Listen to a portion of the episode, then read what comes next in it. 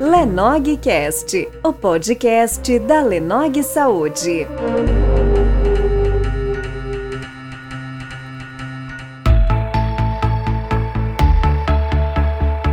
Estamos aqui na gravação de mais um episódio do Lenogcast, o podcast da Lenog Saúde. Meu nome é Leandro Nogueira, sou médico psiquiatra, apresentador do programa.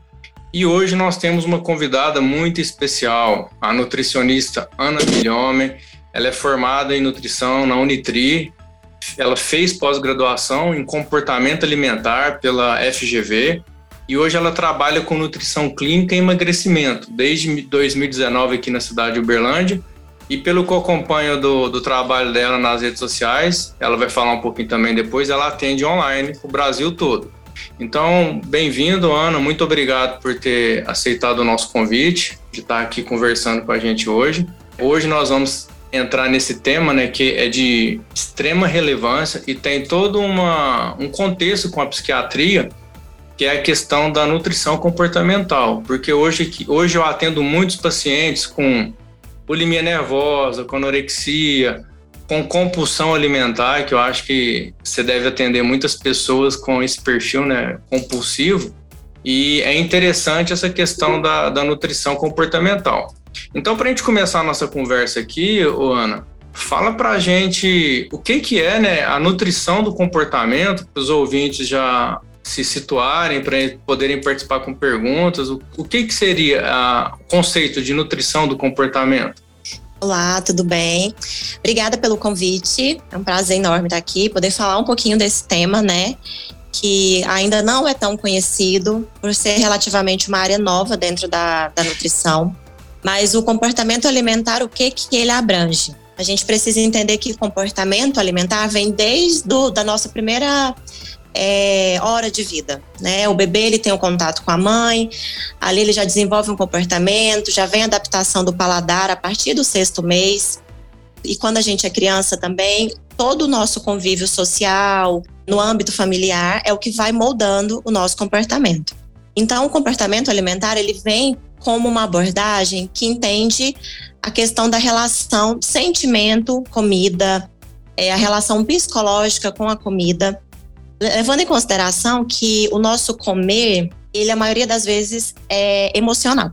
Então, o comportamento alimentar ele busca o entendimento disso. Por que eu estou comendo? Eu estou comendo por uma necessidade fisiológica ou para suprir alguma necessidade emocional. Eu realmente preciso exagerar nessa comida. De uma forma mais simples, é como a gente entender o porquê desse comer emocional e trabalhar isso também dentro dos transtornos alimentares. Assim, você falou uma coisa assim que é, quando eu atendo um paciente com, com transtorno de compulsão alimentar, eu percebo a questão da culpa, né? A pessoa come e depois se sente culpada, sente mal, porque comeu grande quantidade ali de comida em um tempo pequeno e desnecessariamente.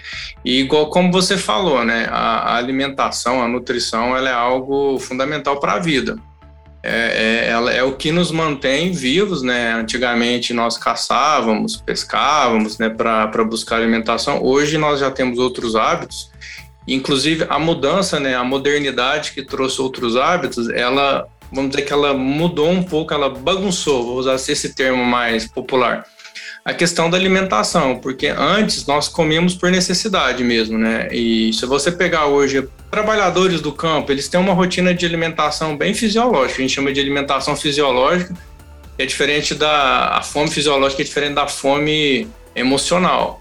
Então essas pessoas hoje que ainda trabalham no campo, eles acordam de manhã, tomam o café da manhã deles é um café da manhã bom, porque eles precisam né, de, de energia para o começo do dia. Eles almoçam, tem um café da tarde e a janta. Então a gente percebe que eles têm né, uma, uma, uma rotina, né, um hábito mais saudável. Né? Se você pegar os trabalhadores aí do campo aí, você vai ver que os índices de obesidade são menores do que comparado com a população. Então, falar um pouco desse, dessa questão do comportamento é importante. E justamente eu te convidei por causa disso, Ana. Eu tenho atendido muitas pessoas, né, como eu falei no início, com transtornos alimentares. E como que você, você vê, né, na sua visão aí profissional, você já está atuando aí nessa área desde 2019, aqui em Uberlândia como, é, como nutricionista clínica, É, como que você acha que a nutrição do comportamento ela pode ajudar as pessoas a mudar os hábitos alimentares? Você falou sobre a questão do trabalhador do campo, né? É importante a gente falar sobre a adaptação que a gente teve no decorrer dos séculos. Lá antigamente, a gente precisava caçar para poder ter o alimento. Então, com a evolução, hoje a gente não precisa mais disso. Naquela época, o fator atividade das pessoas ele era maior, porque a caça em si já tinha um gasto energético muito grande. O trabalhador do campo ele tem um gasto energético muito grande. Então, a alimentação dele é mais natural e ele tem esse gasto energético. Obviamente, a gente não vai ter um índice de obesidade. Nós que moramos aqui na cidade, com toda essa evolução, a gente não tem um gasto energético grande, a comida está sempre pronta, está sempre na prateleira do mercado, está no iFood. E aí, é, nessa evolução, o nosso organismo ele aprendeu a economizar energia. Então, o nosso gasto energético sem um estímulo, ele é menor. E aí é onde a gente vê os números de obesidade crescendo mais e mais e mais. A obesidade hoje é uma doença que atinge uma porção enorme da população, não só brasileira, né, mundial. O que, que a nutrição comportamental ela ajuda? É, a gente faz a ponte entre o paciente e a comida, melhorando essa relação. Comida ela tem que deixar de ser um vilão. A comida não é. Então, o que, que é o meu papel? É mostrar que sim, você pode comer tudo, que a sua relação com a comida não tem que ser uma relação doentia, a comida não está te prejudicando, a gente não precisa comer por sentimento. Então, é, a abordagem clínica desse paciente, a gente, a minha consulta geralmente dura umas duas horas, é tá? uma consulta bem longa. A gente tenta entender é, quais são as preferências, quais são os hábitos, quais são as aversões, então, se eu, um paciente chega até mim ele ah, é um, um, paciente que gosta muito de doce, a gente sabe que a compulsão por doce, por açúcar, ela está totalmente relacionada com ansiedade. Então, eu já começo a identificar esses pontos para a gente ir tratando isso também. Então, com a alimentação, a gente consegue melhorar é, esses marcadores de ansiedade. A gente já tem que avaliar também a questão do sono do paciente, como que tá, para a gente conseguir fazer essas modificações com alimentação. Então, a nutrição comportamental, ela tenta entender o porquê de todo esse processo na vida do paciente. É, não é só apenas passar um plano alimentar, mas é a gente ajustar a rotina do paciente conforme o momento que ele está passando, de uma forma que seja saudável, né, para conseguir melhorar também a rotina dele no geral. Não, sim, e, e, você falou de um aspecto muito interessante, né? Quando que começa esse comportamento alimentar? Aqui na psiquiatria, a gente, eu normalmente os meus pacientes que têm transtorno alimentar, ele, eu falo para ele que só tomar medicamento não vai curar ele, não vai ajudar, ele precisa fazer terapia e ter o acompanhamento do nutricionista, né? Quem tem transtorno alimentar tem que estar nessas nessas três pilares que eu falo, né? Que, e atividade física, que é o quarto pilar. Então, assim, eu sempre oriento isso. E tem uma história de um paciente que eu vou contar aqui que de uma forma bem ética, que ninguém vai conseguir identificar, que é uma paciente que chegou com compulsão alimentar. E nós identificamos, Ana, que isso daí vem lá da infância, porque o, o, a ligação dela com o pai, quando ela ia fazer as refeições, o pai falava para ela que ela tinha que comer tudo, senão ele ficaria triste. E aquilo ficou nela assim. Então ela é aquela pessoa que se ela vai comer uma pizza, enquanto tem pizza ali disponível, ela vai comendo. E ela nunca entendeu de onde que vinha esse comportamento, né, essa compulsão. E aí na terapia, no acompanhamento psiquiátrico, a gente foi identificando e aí foi possível a, a, nossa parceira, né? Tem, hoje tem psicólogas também especialistas em, na questão alimentar, né, que trabalham justamente isso. E aí ela foi fazendo um trabalho para mudar esse, esse trauma, né? Vamos dizer que é e são coisas corriqueiras, né? Eu já vi pais falarem para filhos assim: olha, se você deixar comida no prato, tem criança lá na África que está morrendo de fome. E, não, é, e tem outras formas de, de falar com as crianças, né? Você pode falar da ela do desperdício, que, não, que ela pode pôr mais de uma vez, se for necessário, que não precisa encher o prato né, de uma vez só. Então a gente vê que essa questão do comportamento vem lá da infância, né? E traz consequências aí na vida adulta que pode ocasionar um transtorno alimentar. Com certeza. A gente tem vários perfis de pais, né, nessa introdução alimentar da criança. Então, a gente tem os pais que são muito permissivos, e isso é um gatilho para a criança desenvolver alguma compulsão, porque ela não tem um certo limite. A gente tem os pais que são muito restritivos, e isso também pode ser um gatilho para desenvolver uma compulsão. E a gente tem um perfil de pais que eu não posso falar que é o perfil correto, mas que é o perfil que é adequado, que é o perfil de pais que educa pelo exemplo. A criança, hoje a gente já tem diversos, diversos estudos que mostram que na introdução alimentar, a criança ela não come o que o pai ou a mãe oferta. Ela come o que ela vê dentro da casa dela. Ela come o que ela vê o irmão comendo, ela come o que ela vê a família comendo. Porque até os 10 anos de idade é como se fosse um espelho, né? O pai, a mãe, o âmbito familiar. Então, ela faz o que ela vê, o que reflete. Então, se na minha casa, todo mundo na hora do almoço come uma salada, come uma carne, ela vai ter a tendência a comer. É claro que tem crianças que dão um pouquinho mais de trabalho por conta da preferência da, da própria criança. Mas isso aí é um comportamento que desde pequeno já influencia. É, se uma mãe come muita verdura, a criança vai comer. E a gente vê muito casos que não, né? Que a família não come, mas quer ofertar para a criança. Não inconsciente da criança, ela não entende. A mãe e o pai não estão fazendo é porque é alguma coisa que não é boa. Então, assim, isso tem que ser trabalhado na casa inteira. Não dá para a gente trabalhar só com a criança também, né? Não, e eu, eu faço avaliações também, Ana, para hoje tem um procedimento, quem vai fazer a cirurgia bariátrica, ela tem que ter uma avaliação psicológica e psiquiátrica, né? E eu já identifiquei pacientes com compulsão alimentar e antes de eu dar a minha, minha avaliação, né, minha, meu ok, né, que ela poderia, eu chamo a família. Eu falo, ela vai fazer cirurgia bariátrica, vai mudar o hábito dela, só que tem que mudar o da casa inteira, porque senão daqui cinco anos ela tá com ela vai ter o reganho, né? Ela vai eliminar muito agora pela questão cirúrgica, mas se o hábito da casa não mudar, não adianta, porque ela, ela vai voltar a comer aos pouquinhos, aos pouquinhos, errado, e vai, logo, logo ela já vai estar tá com, com o, o, ganho, né? Com a obesidade novamente.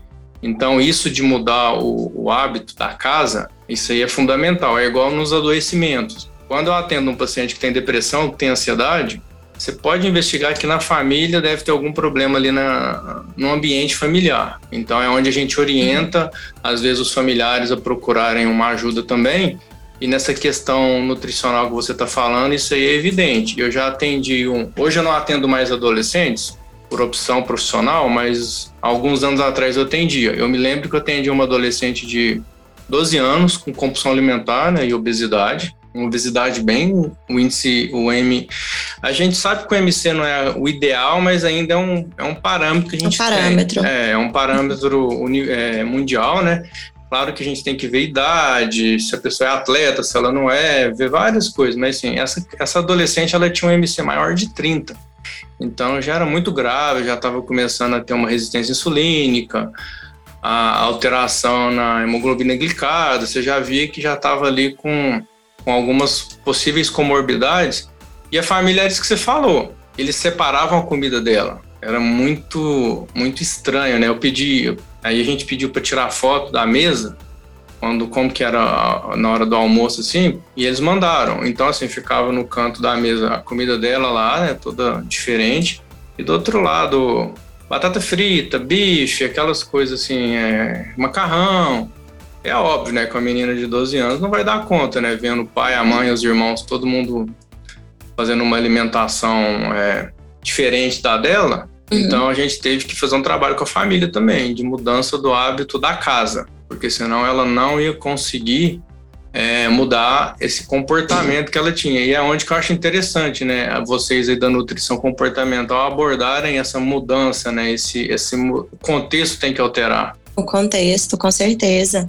É, e aí, assim, a família está fazendo a alimentação diferente, isso aí pode é, ser um gatilho para ela comer escondida. Porque na casa tem o alimento, né? Então, ah, eu não posso comer na frente da minha família, mas eu vou comer escondida. Então, realmente, o hábito da casa tem que ser mudado. O alimento, quando ele está muito fácil, se eu tenho chocolate na minha casa, se eu tenho guloseimas, né? É mais fácil para eu pegar. Porque eu falo muito para meus pacientes: você não vai sair da sua casa meia-noite para comprar um chocolate. Não, isso não acontece. Então, se a gente não tem em casa, a gente já faz, já facilita para não comer. Ah, não tenho aqui, não vou comer.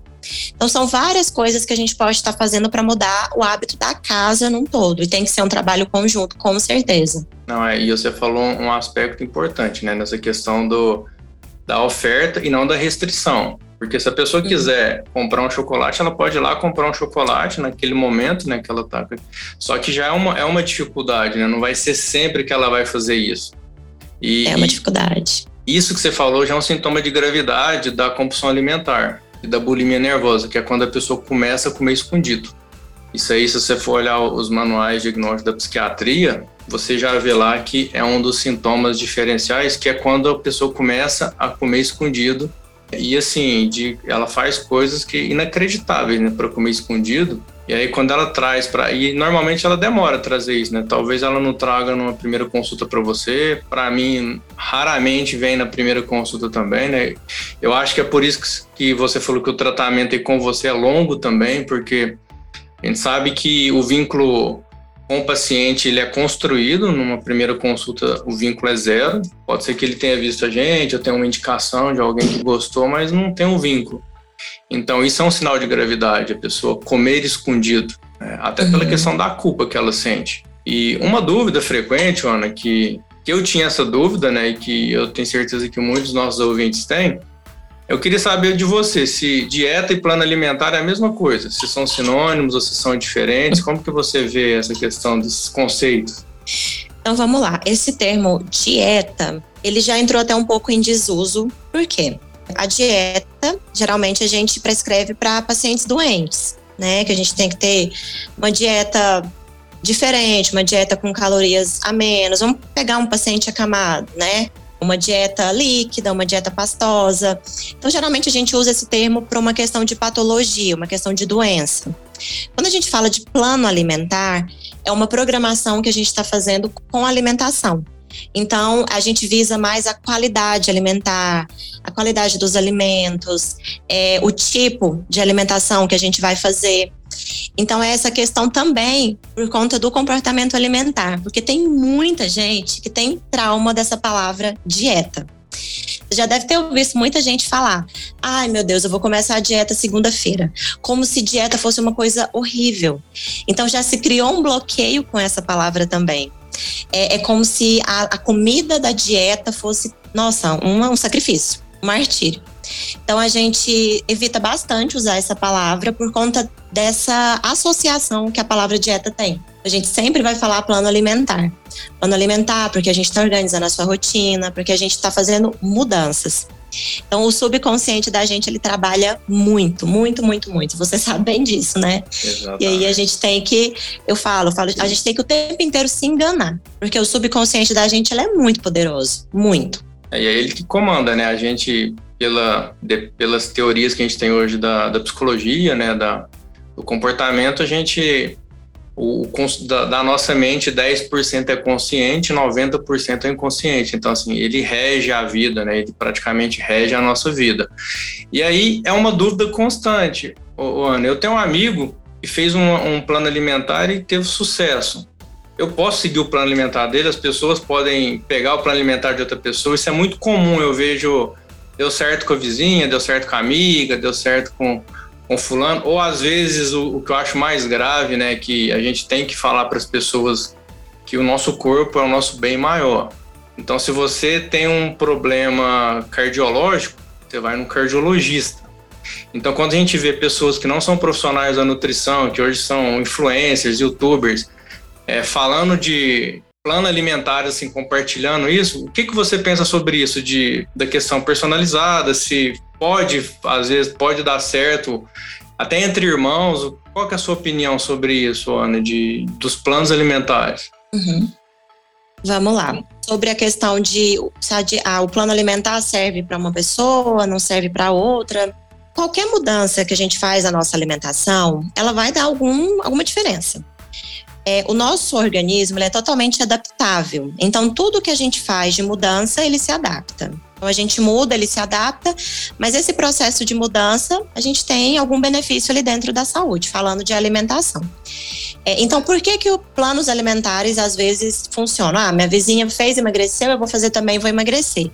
Por conta dessa mudança. Quando a gente coloca o organismo em contato com alimentos novos, com rotina nova, ele automaticamente é, estimula e acelera o metabolismo. Então, sim, você pode ter resultado. Só que o que, o que vem depois, né?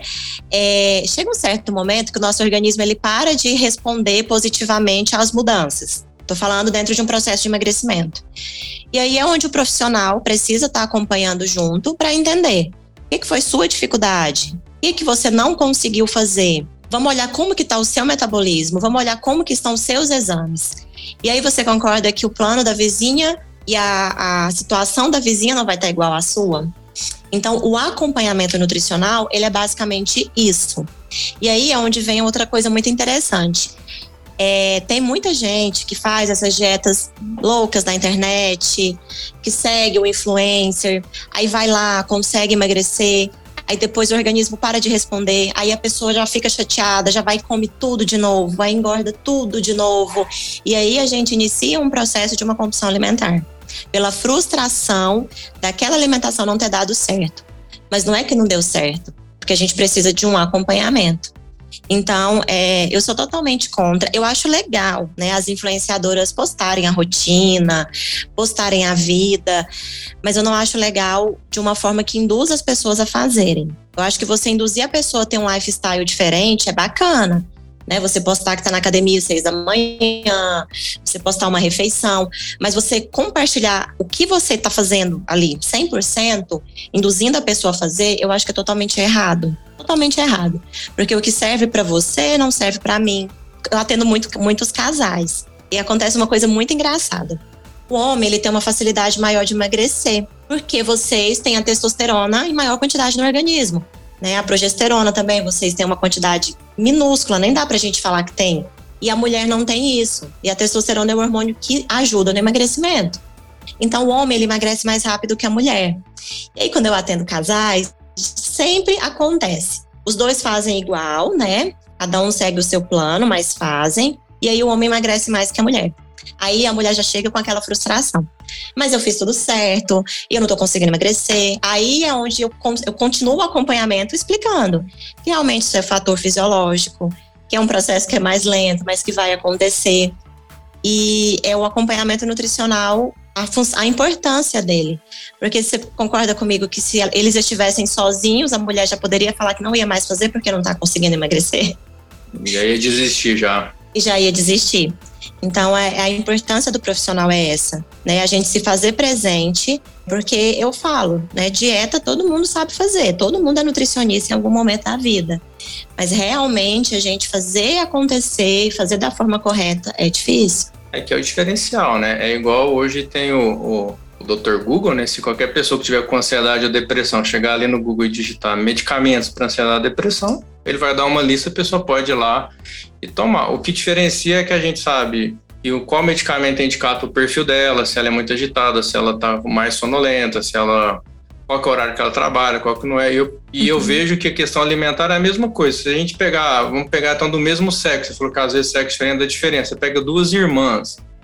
Só que se você vai ver a rotina de vida delas, é totalmente diferente. Uma treina de manhã, a outra treina à noite uma trabalha tantas horas por dia, a outra trabalha. E, e, a gente percebe, né? Eu vejo que, que o plano alimentar, né? Quando o, o, nutricionista ele tem esse cuidado, inclusive o, a, a qualidade, a quantidade, o tipo de, de alimento, ele vem relacionado com a rotina da pessoa, né? E são rotinas diferentes, mesmo que são irmãs que moram na mesma casa. Né? Você já falou do casal, né? Que já é uhum. diferente, agora dá para pegar assim, entender por que, que, que precisa de uma orientação profissional. Com certeza. A rotina também é diferente, né? Como você falou, é, tudo influencia, tudo. Eu falo muito nos meus atendimentos que o nosso corpo, ele, ele tem que funcionar em conjunto, né? A nossa mente tem que estar tá ok, é, o nosso corpo físico tem que estar tá ok, a nossa alimentação tem que estar tá ok. E as pessoas, eu percebo que elas não têm muito entendimento de como a alimentação é importante sempre faço uma analogia falando sobre o carro. Você compra um carro, você passa cinco anos colocando combustível ruim no seu carro. Ele pode funcionar cinco anos, mas uma hora ele vai parar. Ele vai fundir o motor. E isso acontece com o nosso organismo. A comida é o nosso combustível. Então, se você está colocando coisa ruim para dentro, é, se você está comendo alimentos que não estão te nutrindo, alimentos riquíssimos em açúcar, alimentos embutidos, industrializados, uma hora o organismo vai parar. A conta chega, né? A conta chega. Ah, mas eu. Nossa, já atendi muita gente que fala assim: não, mas tem 10 anos que eu faço isso, como desse jeito, nunca tive nada. Realmente, nunca teve, mas você tá tendo um candidato a ter. Uma pessoa que não tem um hábito de vida como o seu provavelmente não vai ter. Tá no caminho para é para não dar certo, né? Eu vejo que eu tenho atendido muitas pessoas na pandemia, inclusive a minha demanda, né, dentro da psiquiatria aumentou. É, aumentou assim, infelizmente aumentou pela questão do sofrimento mental aumentou durante esse esse período do mundo que a gente está vivendo.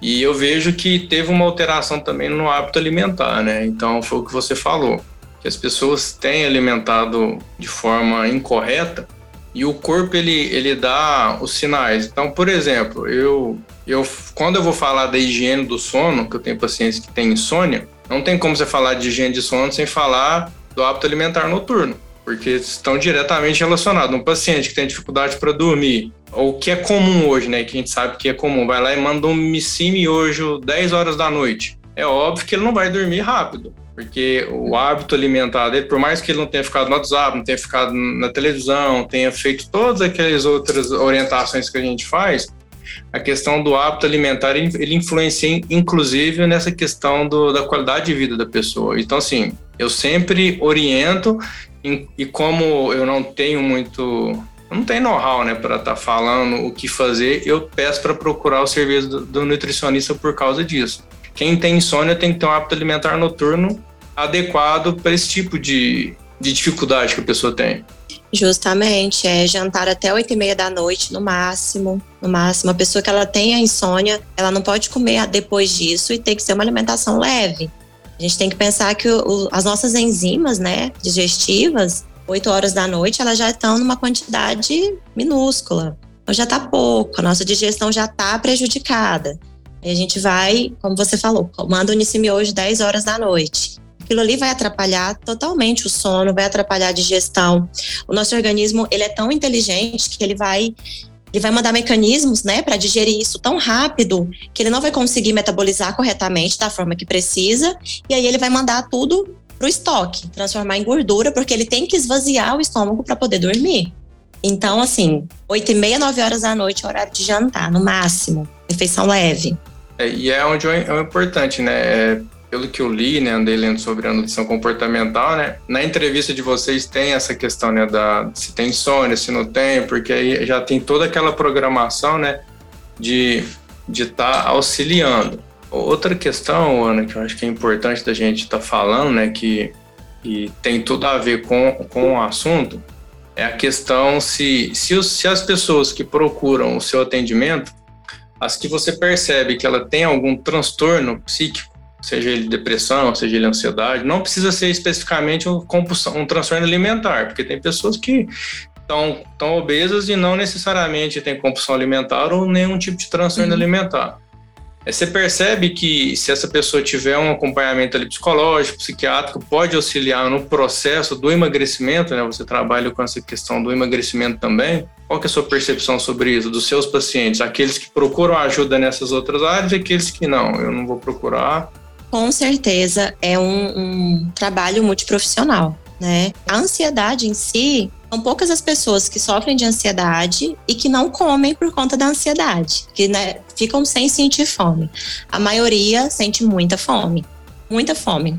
De comidas calóricas, comidas gordurosas, porque aí a gente tem liberação de serotonina, a gente tem liberação de prazer, e aí o organismo dá aquela falsa sensação de que resolveu o problema da ansiedade, né? Da depressão também, melhora a tristeza.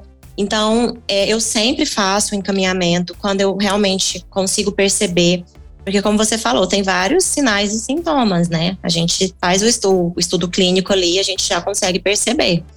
Um paciente que ele chega para mim um grau muito elevado de uma ansiedade, de uma depressão, ele não vai conseguir seguir a programação, seguir as orientações, fazer as mudanças sem o acompanhamento psicológico e psiquiátrico. Então, eu não consigo.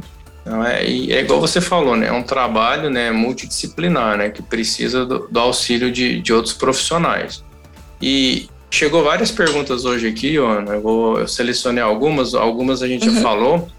Essa aqui é bem interessante. Quem está perguntando isso aqui é o Gustavo Almeida.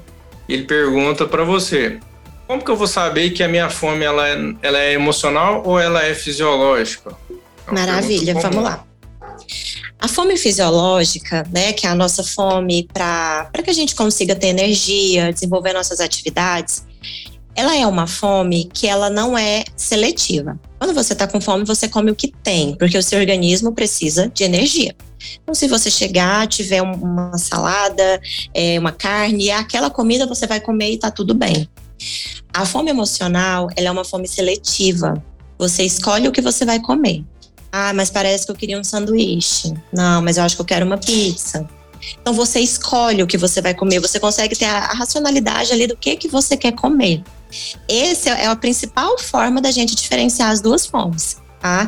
E eu gosto de falar também que a fome física ela dói. É. Ela dói, a gente sente dor de fome. A fome emocional não. Ela é uma fome que é por algum momento que você tá triste, você tá deprimido, ou então você tá muito feliz, muito eufórico. E aí você tem a vontade de comer naquele momento. Então, isso aí a gente consegue identificar dessa forma. Então, o que é um exercício bom? Sentiu fome? Para, né? Um minuto da respiração e do pensamento. Realmente estou com fome ou estou com vontade de comer alguma coisa? É bem diferente, né? A fome e a vontade de comer. Muito diferente. Muito. Já, é, já aconteceu com você de você estar tá, assim no meio da tarde e falar, nossa, que vontade de comer uma coisa que eu não sei o que é? Sempre. Muito comum assim acontecer. E principalmente Isso é a fome emocional. Quando, principalmente quando eu tô num dia mais complicado ao trabalho, são algumas questões mais complexas, eu tô mais cansado, mais estressado. Cansado. Vem essa questão assim de, nossa, vontade de parar aqui e comer um. Sempre vem açaí, comer um açaí com leitinho. Aí não só o açaí, né? uhum. né? Você já pensa naquelas coisas, né? Com sonho de você vem toda aquela coisa. E realmente, né, é, ela vem a ver com essa questão emocional, porque eu percebo em mim que é o dia que eu tô mais estressado, mais cansado. Uhum. O cansaço, é, ele é como se liberasse alguns gatilhos de perigo para o nosso corpo, né? Ó, a máquina está cansada. E aí ele manda, é, nosso cérebro manda mensagens o tempo inteiro que a gente precisa fazer alguma coisa para resolver aquilo. Né? E aí vem a vontade de comer alguma coisa gostosa. Geralmente são coisas açucaradas ou então calóricas, porque a gente tem liberação rápida de açúcar e serotonina. Exatamente. E aqui vem uma pergunta, eu vou até começar a responder ela, se você quiser completar. Tá que assim, é, uhum. é verdade que chocolate causa dependência? Olha, a, o, o termo dependência, a gente na psiquiatria a gente tem um termo de dependência química. É, então, se você for pegar no termo da psiquiatria, ele não causa dependência química. Do termo da psicologia, causa dependência emocional. Por quê? Isso que a, que a Ana acabou de falar, a questão que o chocolate lhe dá uma sensação de prazer muito rápida e imediata. Uhum. Inclusive, é, agora já trazendo um dado da psiquiatria, ele atua no mesmo mecanismo de compensação que a droga atua, apesar de não causar uma dependência química, mas ele vai lá na, no, no sistema de compensação ali, no, no, sistema relacionado com a parte de, de saciedade né, e de, de compensação emocional, e é aonde vem a, a, dependência. Uma vez eu fiz um desafio, aceitei um desafio de ficar 30 dias sem comer doce, zero açúcar, né? Tudo que eu ia comer era. Eu até conheci aquela a Casa da Dieta aqui em Uberlândia, que é um lugar onde vende coisas para diabéticos, né? Quem não pode comer açúcar. E eu percebi isso, que os primeiros sete dias, né? Eu fiz. Hoje eu não, não tem essa privação, mas eu fiz os 30 dias e eu percebi que os sete primeiros dias eram os mais difíceis por causa disso mesmo. Da questão da, dessa dependência emocional do doce, né? Que é uma coisa rápida, né? Você quer ter uma sensação de prazer bom. E a gente vê que isso é hormonal também. É, você, dentro da, da nutrição comportamental, né? É, eu tenho certeza que, que deve ter, eu não li, mas você pode até nos esclarecer. Por exemplo, na mulher é muito comum durante o ciclo menstrual, tem um período do mês que ela vai querer comer doce e, é, e para ela não bater ninguém, não matar ninguém, a gente brinca, né? Para ela não matar ninguém, ela come um chocolate. Que tá dentro ali, né, da resposta fisiológica, né, de, da questão do prazer, né, que o chocolate, naquele momento ali da, do ciclo menstrual dela, vai trazer um prazer que talvez ninguém consiga trazer aqui para ela. Com certeza. A questão do, do doce também, né, do chocolate, todos os dias é muito hábito. Quando a gente tem o hábito, a gente começa a fazer as coisas no inconsciente, sem muita, muito esforço. Então, se todos os dias eu como chocolate ou um doce após o almoço, automaticamente, quando eu acabar de almoçar, eu vou querer comer aquilo, porque eu criei um hábito. A gente pode parar para pensar, todos os dias na parte da manhã, a gente faz a mesma coisa, sem nem perceber. Né? Geralmente você levanta e tem a mesma rotina ali de manhã, ou no primeiro momento do dia. Isso acontece com doce também. Mas falando sobre as questões é, hormonais. A mulher, quando está perto do período menstrual, ela tem um aumento muito grande da progesterona. E a, o aumento da progesterona, né, essa alteração hormonal, dá essa vontade de comer o doce. E a gente tem um aumento do cortisol também, que é onde tem o estresse, né, da TPM. E o doce, o açúcar, ele tem o relaxamento. Então é um prazer imediato, um prazer rápido. Acontece com muitas pessoas também que falam: "Ah, eu não consigo ficar sem o doce. Não consigo ficar sem o açúcar". Eu faço uma pergunta: a vontade desse doce e desse açúcar, ela vem quando? É quando você está cansada, agitada, ansiosa? Geralmente as, as respostas são sim. E eu vejo muita relação com a ansiedade. Eu atendo pacientes, né, que quando começaram comigo estavam no quadro de ansiedade muito, muito grande, muito alto, é, desenvolvendo até um pouco de TAG. E aí a gente foi o acompanhamento psiquiátrico e nutricional e hoje essa ansiedade está controlada, né? É uma paciente que faz atividade física, toma medicação e a compulsão por doce, a vontade exagerada por doce já não existe mais, porque ela resolveu o gatilho da vontade do açúcar, que era a ansiedade. A gente tem que levar em consideração tudo isso também. ótimo.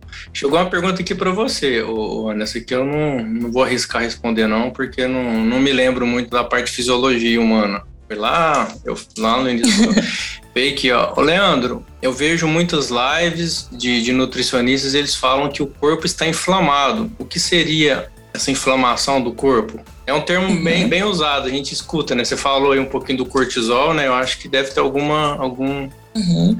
Por que, que a gente fala sobre essa inflamação?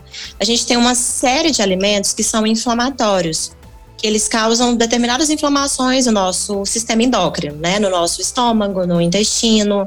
Vamos falar de um paciente obeso. Pessoa obesa, ela está inflamada. O tecido adiposo dela, como está numa quantidade muito grande, ele está inflamado. Quando a pessoa está inflamada, ela não consegue metabolizar o alimento da forma que deveria. O organismo é como se ele tivesse doente. Ah, mas como que, eu, como que minha alimentação é inflamatória, né?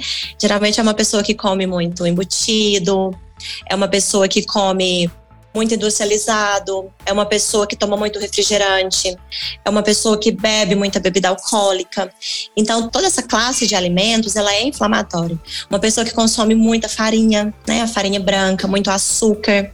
E aí a gente fala, precisamos ter uma alimentação anti-inflamatória, uma alimentação detox. Porque os alimentos têm essas propriedades. Ah, mas como que é essa alimentação? Uma alimentação mais in uma pessoa que come mais salada, uma pessoa que come verduras, uma pessoa que tem uma alimentação mais natural, né, que come bastante proteínas, que os carboidratos que ela consome não são refinados, né, que são fontes boas. Então aí a gente começa a fazer essa limpeza do e tem muita gente e quando eu começo a atender são pessoas extremamente irritadas, porque a alimentação delas inflamatória causa essa irritação também. A gente tem uma alteração hormonal por conta da alimentação. E aí, quando a gente faz essa limpeza, né, essa alimentação anti-inflamatória detox, a gente vê até a melhora do humor. O organismo, ele começa a produzir mais serotonina, a gente começa a ter mais alegria. Tanto que isso é interessante.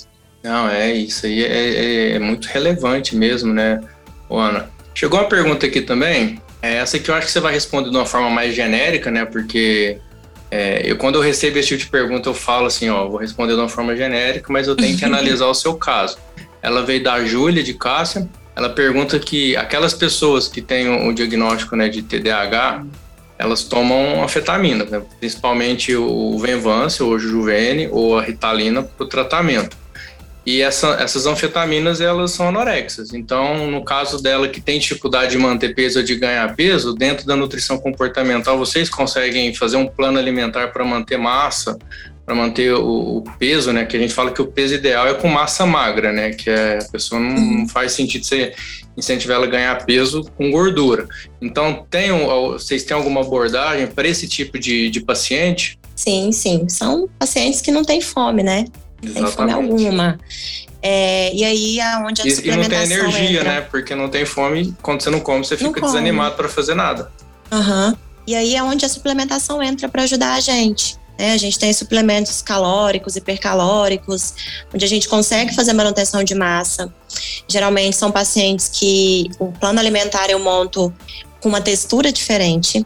Porque uma pessoa que não tem fome, ela consegue tomar alguma coisa com mais facilidade do que mastigar. Então a gente trabalha com uma linha alimentar mais pastosa, mais líquida, visando né, calorias e a suplementação graças a Deus está aí para ajudar a gente nisso. Então é possível sim uma abordagem diferente, mas a gente consegue cuidar dessa alimentação de uma forma diferente. Ah, sim. Aí uma pergunta minha, Ana, que eu vejo que o pessoal tem muita dificuldade. Hoje eu suplemento, porque eu sei da importância, mas então a suplementação não é um vilão, ela é algo que auxilia na questão da manutenção do bem-estar, da mudança do hábito, né? Você vê a suplementação quando bem indicada, né? E prescri... a gente, eu falo que suplementação tem que ser prescrita.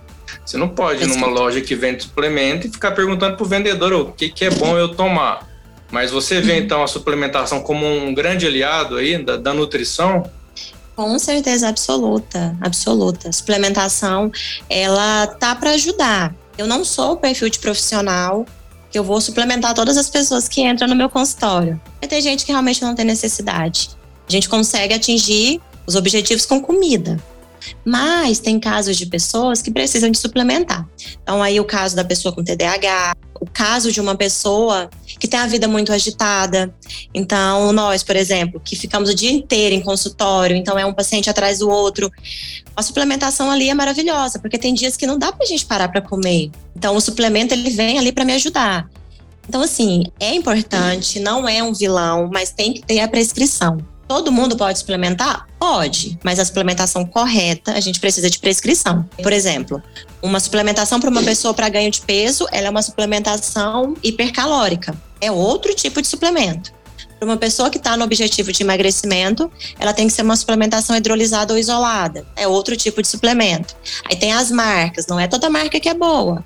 Marcas que são caríssimas, que são péssimas. Então aí que a gente precisa realmente dessa, dessa ajuda mas eu gosto muito. E tem muito suplemento que não é legal. Então é, é acompanhamento. E tem que ser o profissional, né? Igual é, o profissional que da nutrição, são cinco anos de graduação, igual você já falou, já tem pós-graduação. A gente nunca para de estudar, né, Ana? A gente está sempre buscando informação, né? Acho que é muito. Se você for pegar o que você aplicava aí quando você começou seus atendimentos lá em 2019, o que você utiliza hoje, você já vai ver que tem uma, uma evolução, né? Que você já foi evoluindo algumas questões. Uhum. Então é onde da importância da, de procurar o profissional qualificado, né? Quem que vai te prescrever uma suplementação nutricional é o nutricionista. Né? O próprio nome já, já diz, né? Que, que, que é, é o mais indicado. É, tem, mais um, tem mais uma pergunta aqui Deixa eu ver quem que foi que mandou ela. Foi a Tatiana. Ela pergunta sobre. É, você acabou de falar um pouquinho disso, né? Sobre a questão de se é possível você criar um hábito. Ela pergunta para você: é possível criar um hábito alimentar para quem não tem tempo para parar para preparar ou comer toda hora? Sim, sim, possível completamente. A gente tem hoje né? A gente tem a suplementação que ajuda, a gente tem várias coisas prontas. Então, eu consigo montar um plano alimentar para uma pessoa que fica o dia inteiro fora, porque a gente tem opções prontas, o mercado está aí, a indústria ela não é de um todo um vilão, né? Também ajuda a gente com muita coisa. E de alguns anos para cá, vamos falar de uns cinco anos para cá, essa área fitness, né? Essa área saudável, ela deu um boom, ela deu um explodiu. Depois da pandemia, então, meu Deus, quando a gente viu que a obesidade era um fator de, de piora, né, do Covid, as pessoas obesas, a maioria não saía do quadro, então a gente teve um start ali para uma facilidade dentro da indústria. Então hoje está muito mais fácil do que antigamente. Então eu falo, a gente tem que ter organização. Tem que ter organização, tem que entender o momento da vida e se adequar ao momento que a gente está passando. mas é completamente possível. Completamente. Vou te dar o meu exemplo. Eu sempre preparo as minhas refeições, mas na última semana eu não estou conseguindo parar para organizar por conta de vários projetos. E aí eu consegui encontrar uma empresa aqui em Uberlândia que tem um cardápio excelente, que mandam as comidas todas congeladas para a semana, de todas as refeições, manda tudo separado, tudo explicado. E aí eu encontrei essa empresa, pedi os alimentos, já chegaram as minhas refeições, então eu estou com duas semanas organizadas já. Talvez daqui duas semanas eu volte a preparar, mas esse momento agora eu encontrei a solução. Então, sim, é possível. Ah, ótimo, né? E aí precisa de planejamento, né? De, de você ter um planejamento né, estruturado aí por um, um acompanhamento profissional. Bom, Ana, muito bom nosso bate-papo, né? Eu acho que quem hoje é, escutar né, o nosso podcast, o nosso episódio hoje, que é o nosso décimo episódio, esse aqui é o nosso podcast número 10, vai receber muita informação. Eu agradeço a sua disponibilidade né? Eu, e como eu te falei, eu antes da gente começar a gravação que eu estava falando para ela que eu vi uma publicação dela porque uma paciente minha compartilhou, eu achei interessante. E eu vi várias publicações interessantes. Vou te dar um feedback aqui positivo. Aquelas publicações que você fazia de quando você ia no supermercado para escolher os alimentos. Isso para o dia a dia, né, das pessoas comuns, né? Claro que tem outros perfis, né? Tem perfil de uhum. atletas, de pessoas diferentes que aí é um público-alvo diferente, mas da pessoa comum ali do dia a dia que não tem muito tempo, né, para eu achei bem interessante nessas postagens. Pessoal, agora eu vou pedir para ela, ela, passar os contatos dela, né, do, do Instagram, do, do, atendimento, falar se ela atende online ou não. Quando eu for postar na, também na, nas minhas redes sociais, eu vou marcar ela, então sigam ela, ela produz muito conteúdo interessante relacionado à questão da nutrição. É, eu comecei a seguir alguns meses, né? E foi aonde partiu até o convite para estar tá fazendo essa gravação junto. E já aproveitar para agradecer, viu? Você tirar um tempinho aí do seu dia. Eu sei que é corrido, né? Para nós, né? Nós não paramos, né? A nossa vida é bem corrida. Mas obrigado. E fala um pouquinho aí do seu trabalho, como que as pessoas podem te achar para estar tá marcando uma consulta com você, tá tendo, recebendo a sua orientação. Obrigada pelo convite também. Eu acho que é importante a gente falar sobre esse assunto, né, sobre esse tema, que como você falou não é muito conhecido ainda e é totalmente importante para o momento que a gente está vivendo também, né? Como você falou no começo, pós-pandemia, pós é, todo esse sofrimento mental que muita gente tem passado. Obrigada pelo convite, tá? Meu Instagram é Ana Milhomem Nutri, eu posto bastante conteúdo lá também. E os contatos para agendar consultas estão lá no meu perfil. É só clicar lá que já encaminha para minha equipe, que é responsável por esses agendamentos. E eu faço atendimento online também, tá? A gente tem uma, uma base para acompanhamento online e acompanhamentos presenciais aqui em Uberlândia. Mas o online também a gente tem a agenda disponível. Muito bom, muito proveitoso, pessoal. É já deixar o convite para vocês, o nosso episódio número 11, a gente vai falar sobre, é até interessante, Ana, que tem a ver com a questão da, das mudanças de hábito, né? Eu vou falar sobre a dependência de tela, que é um assunto uhum. aí que pode gerar ansiedade, pode até alterar essa questão do hábito alimentar, então vou deixar todo mundo convidado aqui, para a semana seguinte vai ser publicado o nosso 11 podcast, que é sobre é, dependência de tela. Agradecer mais uma vez a você, a todos os ouvintes. Né? Meu nome é Leandro Nogueira, sou apresentador da Lenogcast, podcast da Lenog Saúde, e nos vemos no próximo episódio. Lenogcast foi apresentado por Leandro Nogueira.